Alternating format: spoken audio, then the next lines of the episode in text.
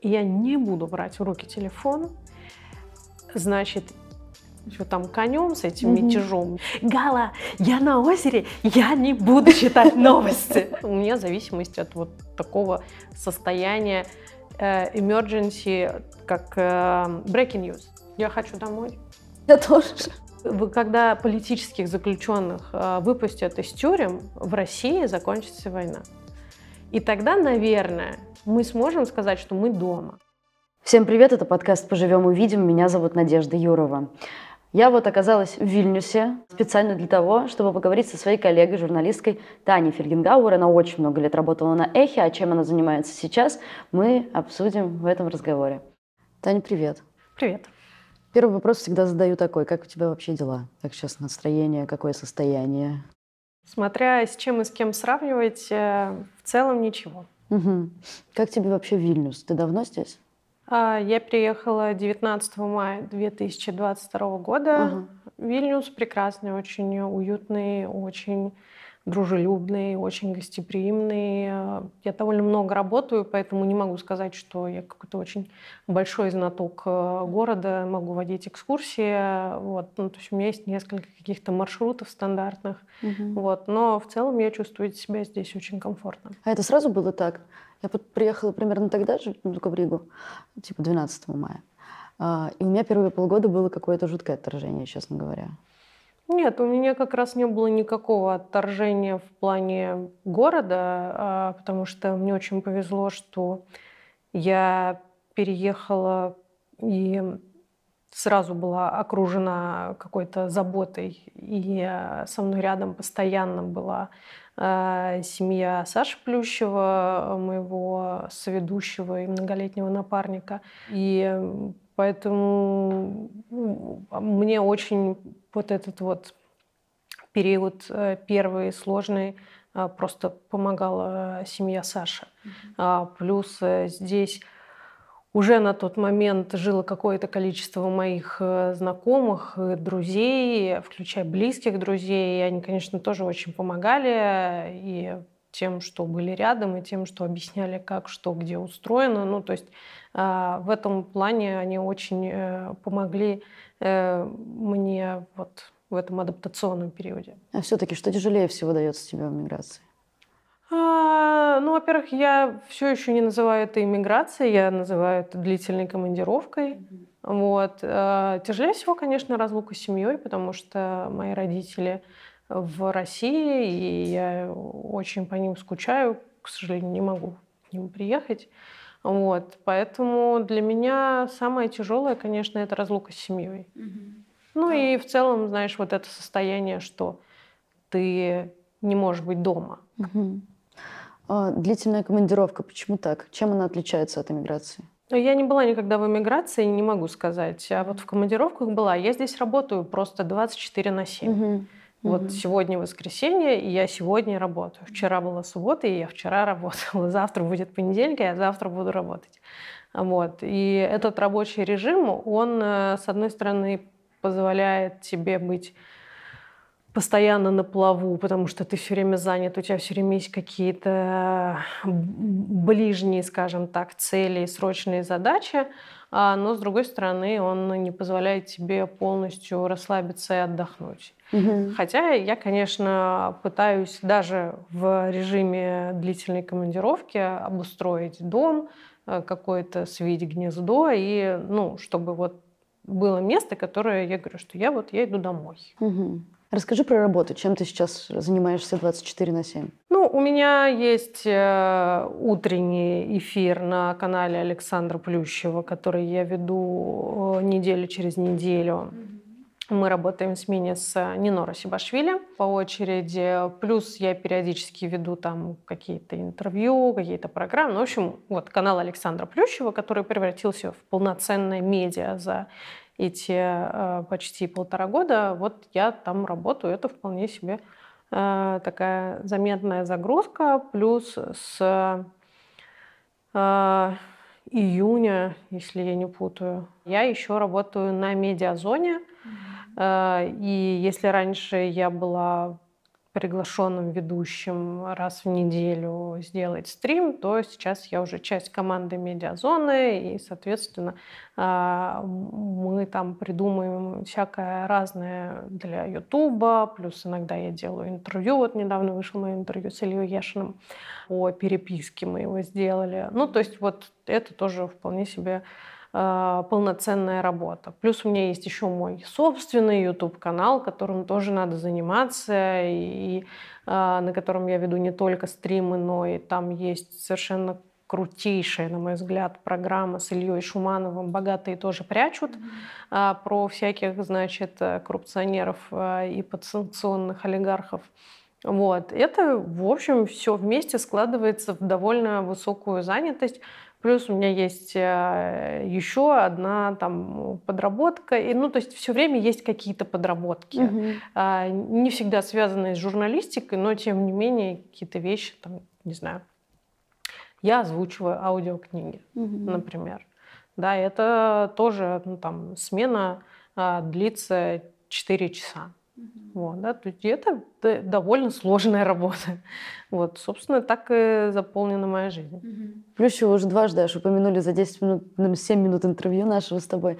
Расскажи, пожалуйста, мне всегда было жутко интересно. Во-первых, сколько вы уже вместе ведете э, самые разные Ой, эфиры? это очень сложно посчитать, потому что до того, как мы стали работать в паре на разных эфирах, э, мы очень много лет работали вместе в службе информации, mm-hmm. потому что Саша изначально ведущий новостей, я тоже начинала свою работу в службе новостей э, на самых разных позициях, э, включая выпускающего редактора, это шеф новостей. И мы с Сашей делали какое-то гигантское количество итоговых программ вместе – вот. А вот так, чтобы мы начали вести вместе утренний эфир, ох-ох-ох, я не знаю, мне кажется, может быть, лет восемь это или семь или восемь уже я не помню, если честно, потому что у нас все время менялись концепции, все время менялись пары, а, все время что-то была какая-то вот э, какое-то какое-то креативное беспокойство вокруг утреннего эфира. Угу. Вот, пока, наконец, мы с Сашей не, а, не утвердились в своей паре утреннего разворота и потихоньку расширили его с двух часов до четырех часов. В общем, очень много всего для этого утреннего эфира сделали. А, но в целом вместе мы работаем, я думаю, что ну, где-то лет 18 или, может быть, 19. Как тебе кажется, в чем фишка, секрет вашего тандема? Ну, мой другой напарник, Антон Орех, любил говорить, что в, у ведущих э, утреннего разворота, значит, один умеет читать, другой писать, поэтому разворот ведут двое. Но в целом с Сашей есть какая-то специальная химия, очевидно, потому что э, я работала с разными э, нашими ведущими, невероятными, потрясающими, талантливыми. Но вот э, с э, Саньком получилось что-то совершенно особенное. Я думаю, может быть, потому что у нас как раз есть вот этот новостной бэкграунд, и этот уровень взаимопонимания, он очень трудно заменим, объясним, но он является базой всего, потому что мы просто одинаково думаем. Mm. Мы понимаем как выглядит новость, как она будет развиваться, в какую сторону ее можно повернуть, развить, это очень сильно ускоряет любой процесс. Плюс у нас с ним в целом одинаковое чувство юмора. У нас, э, ну вот как-то вот мы так сложились, как пазл. И э, это, мне кажется, и в эфире чувствуется, и нам в подготовке тоже это очень ну, заметно. И, наверное, да, вот так просто очень, очень повезло встретить вот так обычно говорят там про мужа или про жену, да, типа мне повезло встретить своего человека, а мне mm. очень повезло встретить своего напарника. Mm-hmm. А, во-первых, мне кажется, что это даже важнее, чем встретить мужа или жену, потому что э, как бы мужья и жены приходят и уходят, а работа остается. И вот я на работе встретила своего человека на 100 46%. Не устаете друг от друга? Э, устаем, мне кажется, Саша меня уже просто ненавидит. Э, но вот после того, как эм, я перестала работать на Deutsche Welle, И мы перестали вести там типа по два шоу в день вместе, а стали вести только по одному шоу в день. Возможно, он стал немного от меня отдыхать. А сейчас даже бывают такие ситуации, когда мы там типа неделю не виделись. О боже мой. И это очень тяжело переживать. Вот, нет, ну, конечно, все, все равно какой-то рабочий процесс фоновый все равно происходит периодически. Но в целом я надеюсь, что сейчас, наконец-то, по прошествии вот э, этих вот этого года, что я живу в Вильнюсе, а Саша наконец-то от меня отдыхает. Я очень на это надеюсь. Саша, передаем тебе сил. Санек, я постараюсь больше не портить твою жизнь.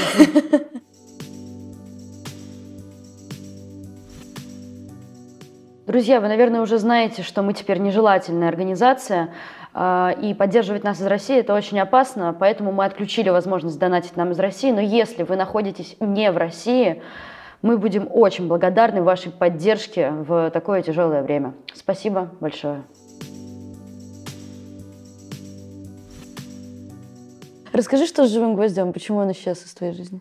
Он э, исчез из моей жизни, потому что с августа прошлого года у меня появилась работа на Deutsche Welle, и просто физически стало невозможно вести утренний эфир, вести дневной эфир, вести свои стримы, вести медиазону, и еще при этом волонтерить на живом гвозде. Это, ну, как бы при всей моей любви к живому гвоздю, при всем моем бесконечном уважении к команде «Эхо», я просто физически не вывожу такую нагрузку. Вот. Э, то есть у меня там был э, типа раз в неделю что-то, э, но я поняла, что уже нету вообще никаких ни сил, ни возможностей даже раз в неделю что-то вести. Ну, тем более там, мне кажется, вполне себе достаточно ведущих, то есть угу. там нет кадрового голода, что типа, блин, надо вот помочь там как-то подхватить эфир, иначе совсем никак. Вот, в этом плане мне кажется, что живой гость отлично себя чувствует, развивается. Тем более, что все равно Макс Курников все собрал это в, еди... в единое некое пространство, поэтому угу. я тут э, не думаю, что это какая-то там супер большая потеря для живого гвоздя, то, что я там не веду ничего. Это поэтому приоритет, приоритет как-то вышел в сторону Deutsche Welle, потому что тебе показалось, что не, не сильно большая будет потеря для живого гвоздя? Нет, э, у меня была совершенно конкретная задача. Я переезжала в новую страну, в европейскую страну, мне надо было зарабатывать деньги. Угу.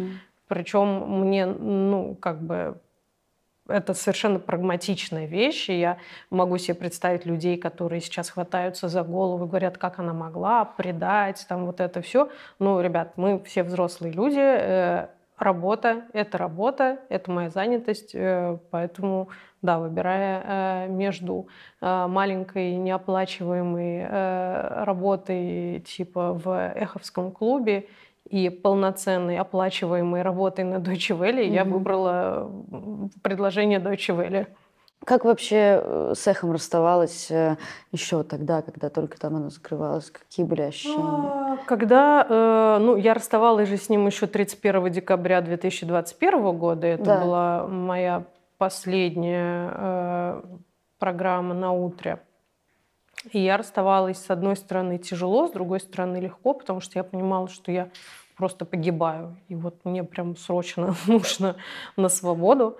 Это было выгорание а, какое? И это была общая усталость. Ну, слушай, я не знаю, э, работала ли ты когда-нибудь на одном месте 19 лет подряд, тебе едва ли больше 19, поэтому... Ну да, да, на, на 7 лет мне больше 19, как если бы... я в первом классе пошла работать вот, в да. новую газету, то было бы примерно так. Да, да, ну то есть как бы работать на одном месте э, всю свою жизнь, угу. всю свою сознательную жизнь, да, делая там карьеру, добиваясь чего-то, а, преодолевая что-то, создавая что-то. Это все круто, супер, замечательно, но просто надо как-то уметь э, как-то заканчивать.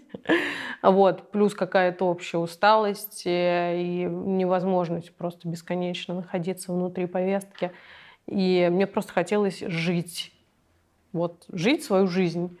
А, и э, Алексей Алексеевич очень как-то эмпатично это все э, воспринял, и он сказал, ну давай так мы посмотрим э, сколько у тебя там накопилось отпуска, ты сначала идешь как бы в длительный отпуск, ты, а у меня отпуск накопилось там типа 4 месяца.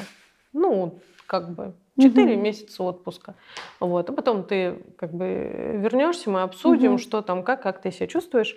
А, и а, Плющев тоже, он, я, ну, я понимала, что для него это, наверное, не самая приятная вещь, которую можно было услышать а, потому что а, до этого Лена Лиховская тоже ушла, с которой а, работал Саша в паре а, по очереди со мной. Вот. А, но, тем не менее, все, все поняли, все приняли, все меня поддержали. И э, вот я 1 января 2022 года начала жить свою жизнь, успела ее пожить типа 24 февраля 2022 года, после чего стало понятно, что э, никакой жизни не будет больше ни у кого и никогда. И единственное возможное, что ну, вот одна опция у меня существует, это написать Венедиктову и сказать, что возьмите меня обратно.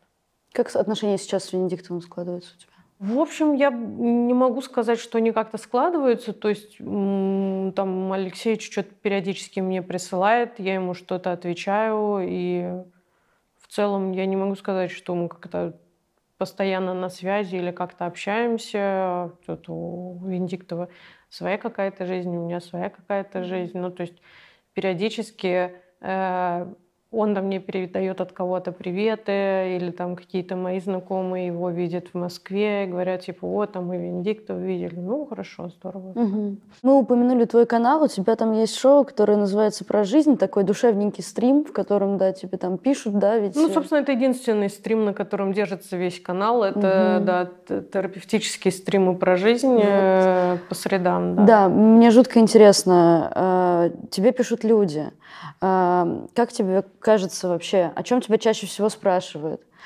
Как вообще, какие настроения происходят вот среди этих людей, которые с тобой взаимодействуют? Да? Там не то, чтобы о чем-то спрашивают. Э, была такая волна вопросов, но она была там типа год назад, mm полтора года назад. А, когда реально спрашивали, и что делать там, не знаю, с родственниками, с, с родственниками, с близкими, с друзьями. Вот. Но за полтора года, кажется, уже все все поняли, что если что-то можно было сделать, то сделали, либо уже поняли, что ничего с этим не сделаешь, и таких вопросов больше нет. А так, главное, на самом деле, для чего существует этот терапевтический стрим и, и для чего туда люди приходят, даже не обязательно что-нибудь рассказать, спросить, а просто послушать, посмотреть и, э, и даже не обязательно в чате что-то писать. Это почувствовать себя не одиноким. То есть э, я все это продолжаю, хотя мне правда, с каждой неделей все тяжелее и тяжелее это делать, но я продолжаю это делать, потому что я понимаю, насколько важно э, людям быть друг с другом. Я там на самом деле даже не так важна, а, потому что я скорее некий медиум, который читает эти сообщения, из которых люди делают вывод, что ага, вот человек испытывает то же самое, что и я. Ага, окажется, он даже в том же городе, что и я. О, класс, есть рядом какое-то плечо, пусть вот я физически не могу его, да, там потрогать, как-то на него прислониться, но в целом вот есть какие-то маленькие подпорочки, э, вот тут, кажется, нас не, не уносит совсем уже э, этим водоворотом ужасным. Вот мы за что-то можем зацепиться, мы можем зацепиться друг за друга. И для меня, конечно, очень важно как-то поддерживать жизнь внутри этого комьюнити, чтобы люди были друг с другом, чтобы люди могли поделиться, что их порадовало, что их расстроило, что их удивило, что их разозлило. Мне кажется, еще тоже для меня важная такая задача на этих стримах, я тоже часто очень про это говорю, что э, нам надо научиться разбираться в своих эмоциях. Ну, то есть, когда ты задыхаешься от того, что ты сразу очень много разных эмоций испытываешь, и кажется, что ты сейчас просто помрешь.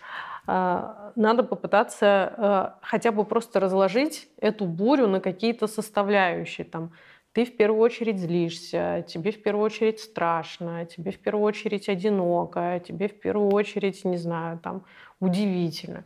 Э, и э, это какие-то базовые навыки, которые кажутся мне очень и очень важными. Плюс я всегда э, использую эти стримы для того, чтобы донести э, тоже важную очень мысль, что, ребят, мы все не вывозим. Это нормально, этого не надо стесняться, об этом надо говорить, а еще лучше найти специалиста, терапевта, с которым вы все это проработаете. Mm-hmm. Ну, то есть я считаю, что сберечь себя, сберечь свое психологическое состояние более или менее каким-то ну, если не стабильным, ну, хотя бы вот, ну, как-то над своим ментальным здоровьем поработать, это очень-очень-очень важно. И поэтому я, конечно, всячески э, проповедую обращение к профессиональным терапевтам с образованием, с, желательно с медицинским образованием. Вот. Есть какая-то обратная связь? Люди пишут тебе, что вот, да, решил пойти? А, периодически бывают, что люди говорят, типа, да, я вот, я решил пойти на терапию, начал там, у кого-то получается, у кого-то не получается, кто-то нашел своего специалиста, кто-то не нашел. Это же тоже такая сложная история. Я про себя тоже рассказываю, что у меня там вот далеко не, не сразу получилось найти своего специалиста, да, ну вот так вот так бывает, это тоже нормально. Угу. Вот. Э, плюс вот сейчас мы стараемся раз в месяц делать такие стримы с Андреем Захаровым, который тоже очень интересуется всей этой темой. В общем, это такая на самом деле группа поддержки. То есть э, дать некоторое ощущение, которое продлится хотя бы какое-то время, mm что вот есть круг людей, которые, а, всегда тебя выслушают, которые, б, не станут с порога тебя осуждать и говорить, что ты ужасный, кошмарный и прочее, прочее. Хотя если там мне кто-то что-то пишет, и я вижу, что человек не прав, я говорю, что мне кажется, что вот в этой ситуации вы не очень правы, потому что угу. вот я вижу эту ситуацию так. Ну вот, например, на прошлом стриме один из зрителей э, рассказал, что он там э, хочет разорвать э, любые отношения с очень близким другом, даже не поговорив с ним.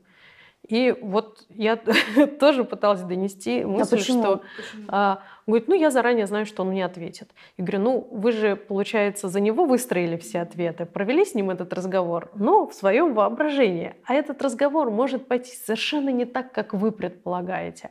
А, ну то есть, по сути, я попыталась э, деликатно объяснить, почему человек спешит в своих решениях. А, согласится он со мной, не согласится, это его дело, вот. Но это я к тому, что у нас там не просто такое бесконечное тетешка между угу. типа вот э, все во всем правы. Нет, я к тому, что э, если я вижу, что где-то человек не прав, я скажу об этом. Угу. Но мне кажется, что мы как раз собираемся для того, чтобы быть честными друг с другом. Угу. Про эмоции, раз уже заговорили, давай немножечко поговорим про повестку.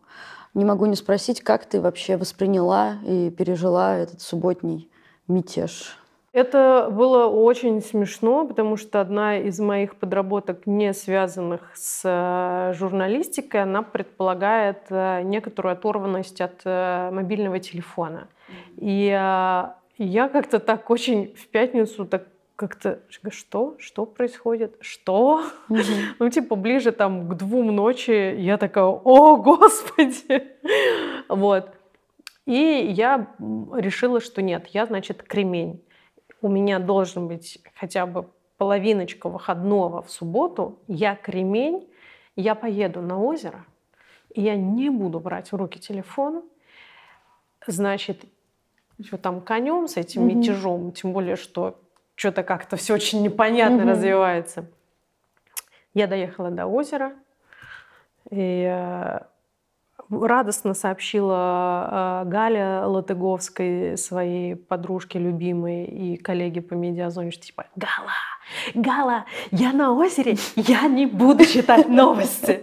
Вот, и такая все, озеро, здорово, думаю, господи, как хорошо, э, в Вильнюсе э, озеро, буквально там 20 минут на машине, лес, красота, умиротворение, влезаю из озера, зачем-то беру телефон и смотрю, там Смирнов говорит – ну, я думаю, что нам надо сделать экстренный стрим. Я такая, ну, в общем, если честно, конечно, надо. И через час уже я сидела в экстренном стриме, значит, такая, вот. э, к чести Галы, она даже такая, типа, я ничего не буду писать тебе никаких комментариев, что ты там, как там твое озеро. Вот. Э, и это было, конечно, с одной стороны, э, довольно нелепо все в плане содержания. А с другой стороны, это тот формат, в котором я себя чувствую максимально комфортно, потому что я как человек, который всю свою жизнь работал в службе новостей, вот это моя стихия. Все срочно, все там пожар, все взрывается, ужас, кошмар, людей не хватает, непонятно, как нам быть, максимальная конкуренция. Супер, идеально, как раз то, что я люблю. Найти гостей, сделать сеточку, придумать какие-то аспекты, повороты, поглядывать, кого там смотрят, нас смотрят, нас не смотрят. Ну, то есть для меня это прям, ну, такое то, то ради чего, собственно, я работаю. Угу. То есть это э, может для кого-то прозвучать очень, очень цинично, что типа эти журналисты, им лишь бы что-то вот ужасное происходило. Но просто вот этот вот формат срочных новостей, ну как бы, знаете, когда Путин умрет, это тоже будет срочные новости.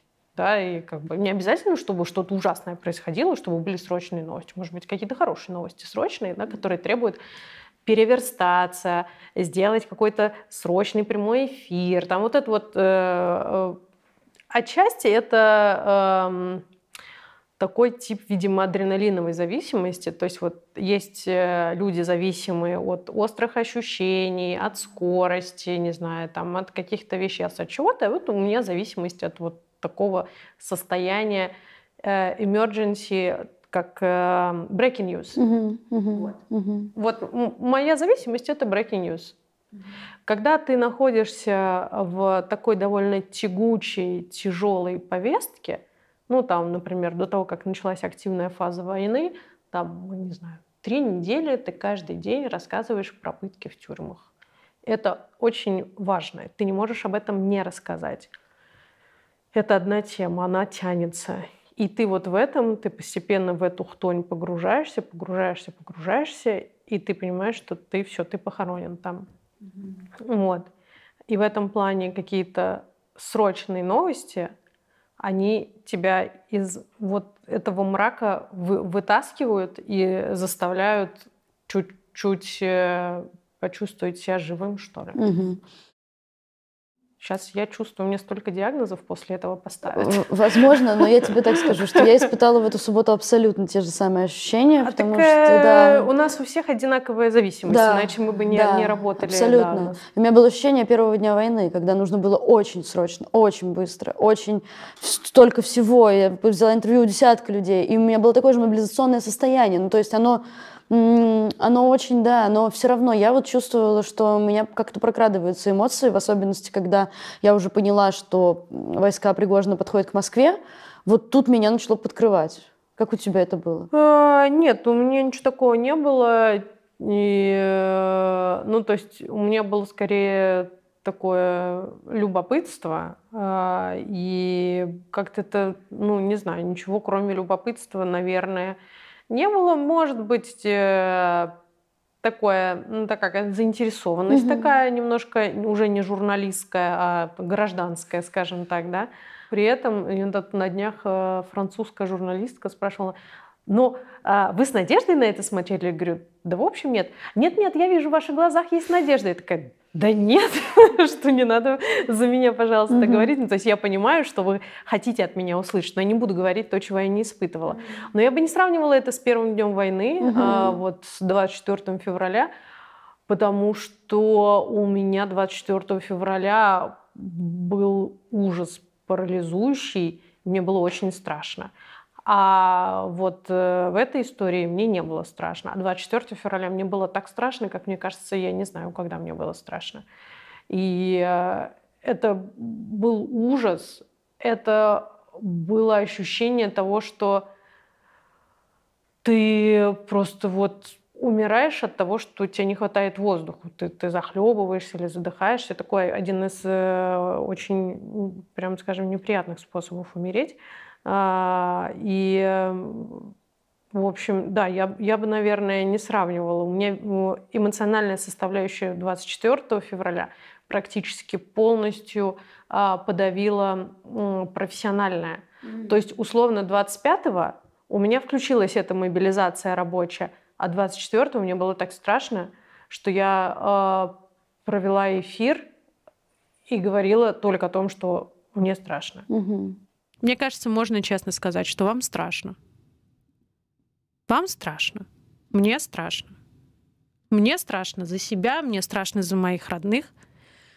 Мне страшно за будущее страны, из которой я не хочу уезжать, потому что это моя страна, почему я должна оставлять ее? И мне страшно за Украину. И да, мне страшно. Вот, и, и да. А, все. Вот дальше новости, э, которые были, от которых тоже было страшно, от которых было грустно, от которых хотелось плакать, от которых, не знаю, хотелось брать тяжелые предметы и бить ими каких-то нехороших людей, а, они все равно э, вот я, видимо, научилась это канализировать в рабочее состояние профессиональное. Угу, угу. А, про Яшина ты упоминала, очень интересно послушать. Э, я поясню, на его день рождения вы опубликовали на Медиазоне ответы на вопросы, которые ты ему задала в письме в СИЗО. Да. А, расскажи вообще, что в этих ответах тебя как-то поразило, порадовало, расстроило? Ну, что-то такое. А, ты знаешь, я не могу сказать, что меня в этих ответах что-то поразило, порадовало или расстроило, потому что мы с Ильей регулярно переписываемся. Mm. И это было интервью скорее, ну, как бы не для меня, mm. а мне очень хотелось, чтобы Илья поговорил с аудиторией, потому что многие люди не могут переступить через себя и написать письмо незнакомому человеку, или они стесняются, или они боятся, или они не знают, о чем писать, ну или им просто лень, они не думали о том, что есть такая возможность. А мне бы очень хотелось, чтобы вот все то, о чем мы говорим с Ильей в переписке, чтобы люди про это прочитали, чтобы они перестали, э, например, там э, заламывать руки, почему же он не уехал, а вот ему надо было уехать, а какой смысл, он теперь в тюрьме. Мне кажется, что э, Илья, вот ты читаешь этот текст, и ты понимаешь, что а он не мог уехать. Ну вот он такой, какой он есть. Его выбор надо уважать, и э, ему надо желать силы терпения, надо поддерживать его родителей, его близких, надо писать ему письма и говорить, Илья, ты очень крутой. А, но не надо э, ходить и говорить, ай-яй-яй-яй, как же ты так не уехал. А, и мне кажется, что как раз э, в этих ответах может быть кто-то и до, ну, до кого-то Илья достучится и попытается объяснить.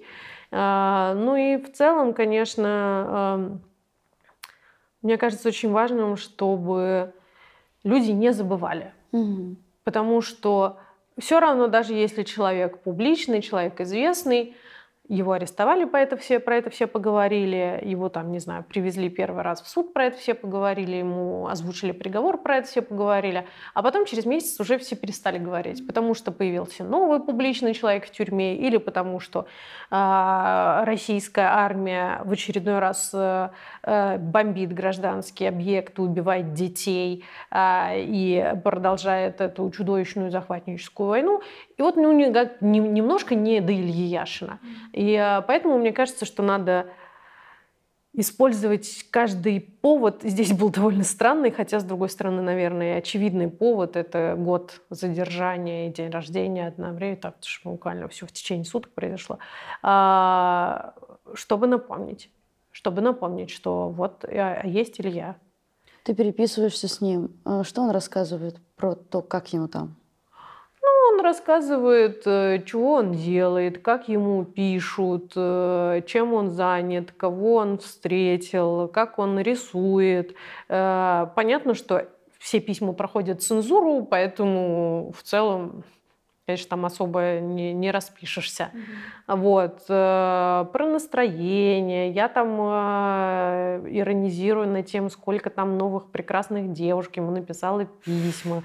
А что конкретно за фотографии они присылают. Ну, какие-то какие такие. Ну, то есть, мне кажется, что когда человек находится в колонии, надо пытаться и максимально его ну, отвлечь я рассказываю там, какой пирог я научилась печь, э, а, а вот там типа, что вот ты рисуешь, а расскажи, я не знала, что ты, оказывается, ходил в художественную школу, вот, а там, э, что там у тебя, не знаю, с занятием спортом, а вот ты знаешь, а я вот первый раз, значит, смогла в становой тяге взять там 25 килограмм, ну, то есть я пытаюсь сохранить э, вот это дружеское общение, которое у нас было, чтобы у Ильи, так же как э, у э, Алексея, ну, ему письма, я так понимаю, перестали э, передавать, но все равно, чтобы человек знал, что я не потерял своего друга, своего приятеля, что вот как мы раньше,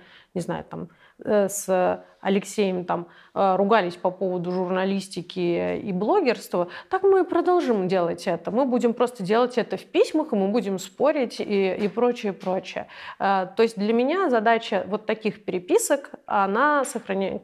заключается в том, чтобы сохранить ощущение дружбы. Угу. Я правильно понимаю, что в целом Илья неплохо держится? Или это все-таки цензура, которая не дает пройти каким-то другим более грустным историям? Я могу судить только потому, что он мне пишет. Э, как говорят в суде, нет оснований не доверять показаниям сотрудников полиции. А, я не знаю, как на самом деле он себя чувствует. А, я не знаю, что бы он мне сказал, если бы мы с ним встретились э, лично, и он мог бы там без цензоров и посторонних глаз мне рассказать. Mm-hmm. Что я знаю, так это то, что Илья абсолютно несгибаемый человек, который в своей жизни прошел через очень-очень-очень много.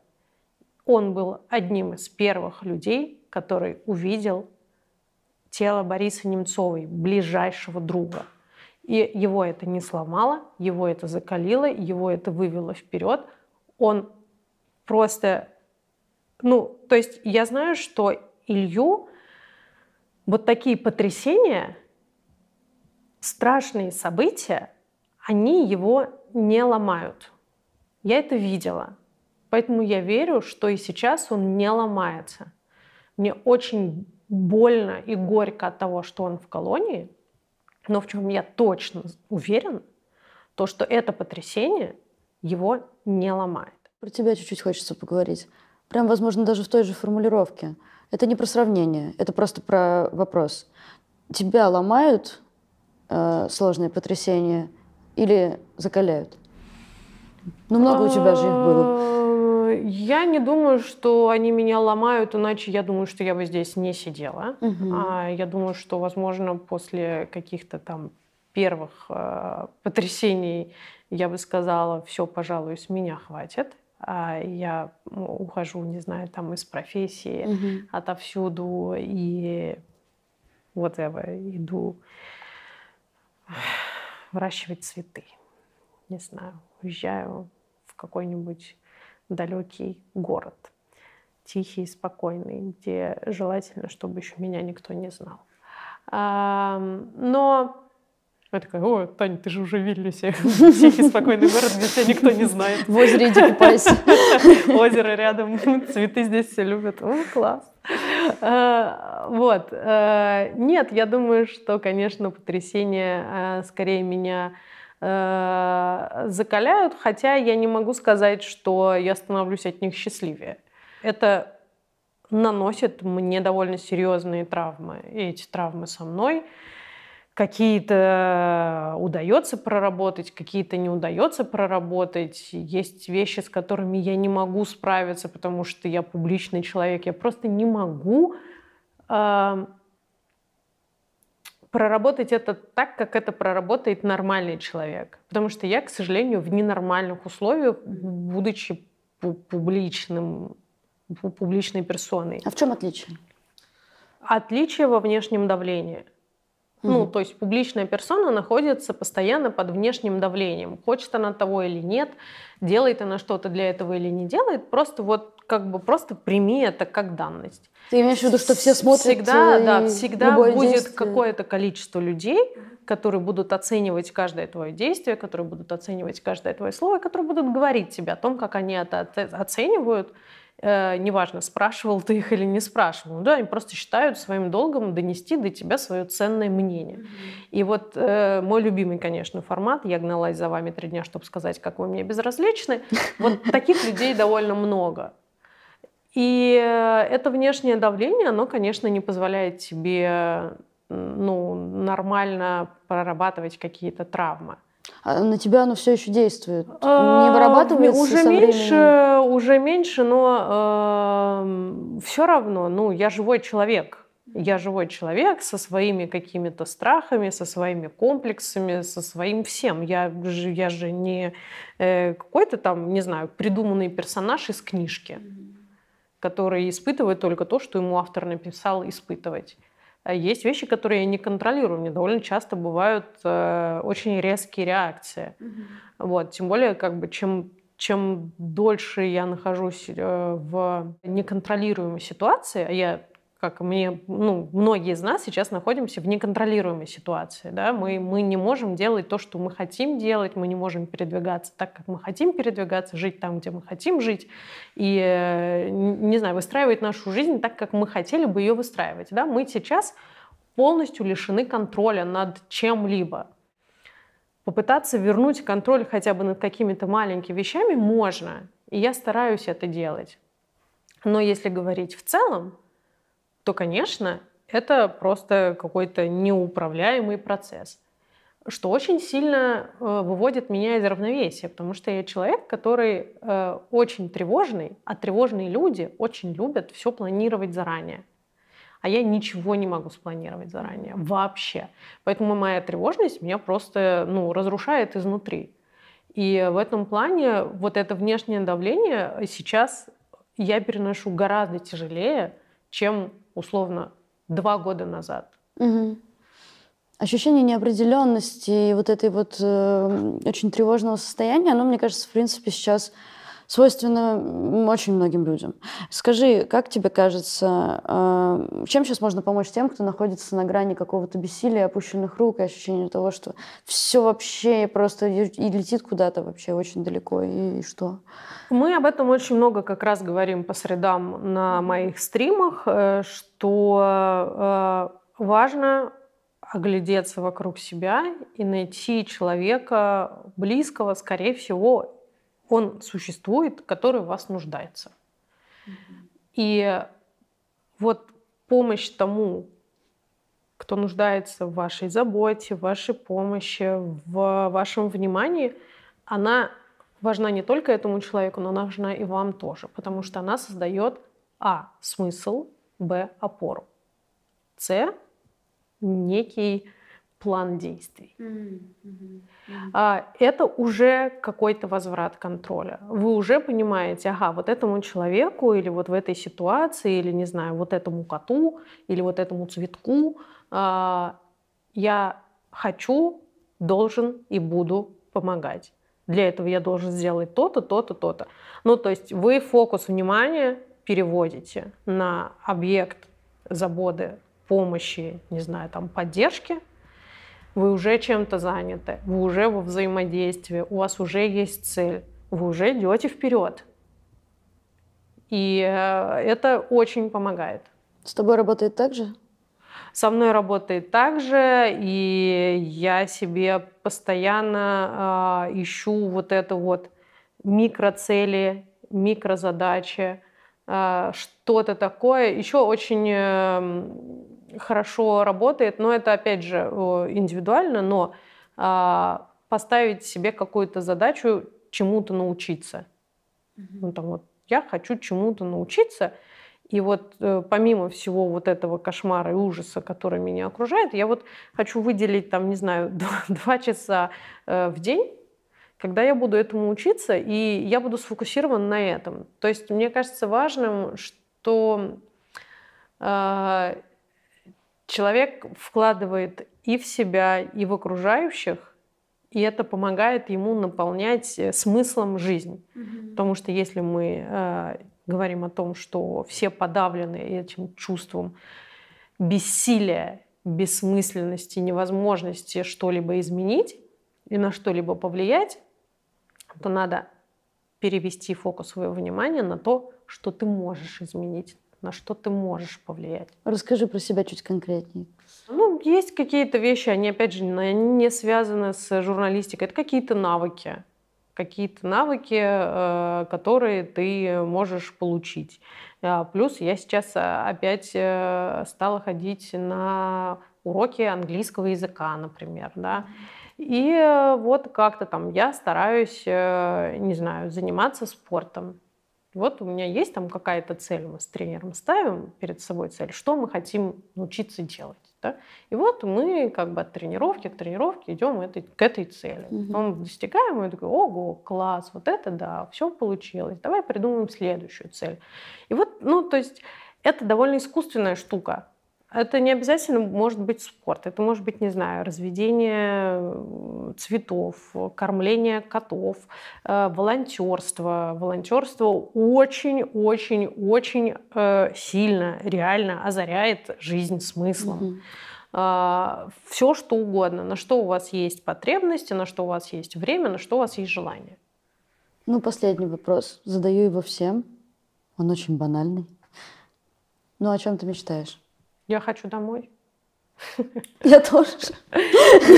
На самом деле, знаешь, я э, э, разговаривала э, недавно тут с друзьями своими, и мы говорили как раз про то, как это все может кончиться, да, потому что на самом деле за словами «я хочу домой» скрывается очень важно. Я хочу, чтобы закончилась война. И вот когда я себе говорю, я хочу, чтобы закончилась война, мой внутренний голос спрашивает, какая именно? Угу. Потому что на самом деле а, победа в войне для Украины, как мне кажется, очевидна. Украина угу. победит в этой войне. Но мой вопрос про Россию. Когда закончится война в России? И вот что для меня станет сигналом к тому, что война в России закончилась? Ну, то есть вот война э, вот эта вот захватническая – она закончится, когда Украина вернет себе всех свои территории, да? когда э, Украина вздохнет спокойно, э, и э, весь мир, я уверена, будет помогать э, восстанавливать э, страну после всего того чудовищного, что делает Российская Федерация. А что касается войны в России? Когда закончится война в России? И я вот думала, когда я смогу встретить из колонии Алексея Навального угу. и Илью Яшина. Вот тогда, наверное, для меня закончится война в России. До этого момента, я боюсь, война в России будет продолжаться, э, и каждый, наверное, будет вкладывать свое понимание слова «война».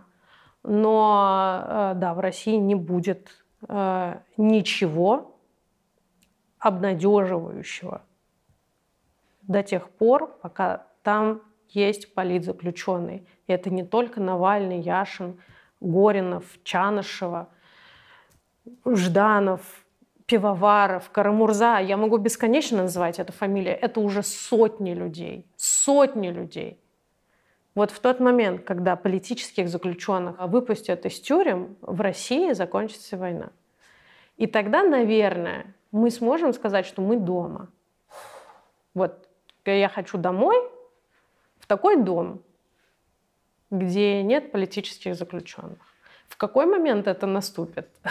Я не знаю. Наступит ли это когда-то? Я не знаю. Но я думаю, что первым шагом к тому, чтобы мы оказались дома, должна стать победа Украины и следующая победа в войне внутри России. Спасибо. Спасибо тебе, Таня, большое. Спасибо, что дослушали до конца. Я надеюсь, вам понравился этот разговор. А, я напоминаю, что каждый колокольчик, каждый лайк, каждая подписка безумно важны для нас, особенно в статусе нежелательной организации. А также подписывайтесь на наши подкаст-платформы. А еще напоминаю, что у нас есть ТикТок. На него тоже подписывайтесь. Спасибо, что вы с нами.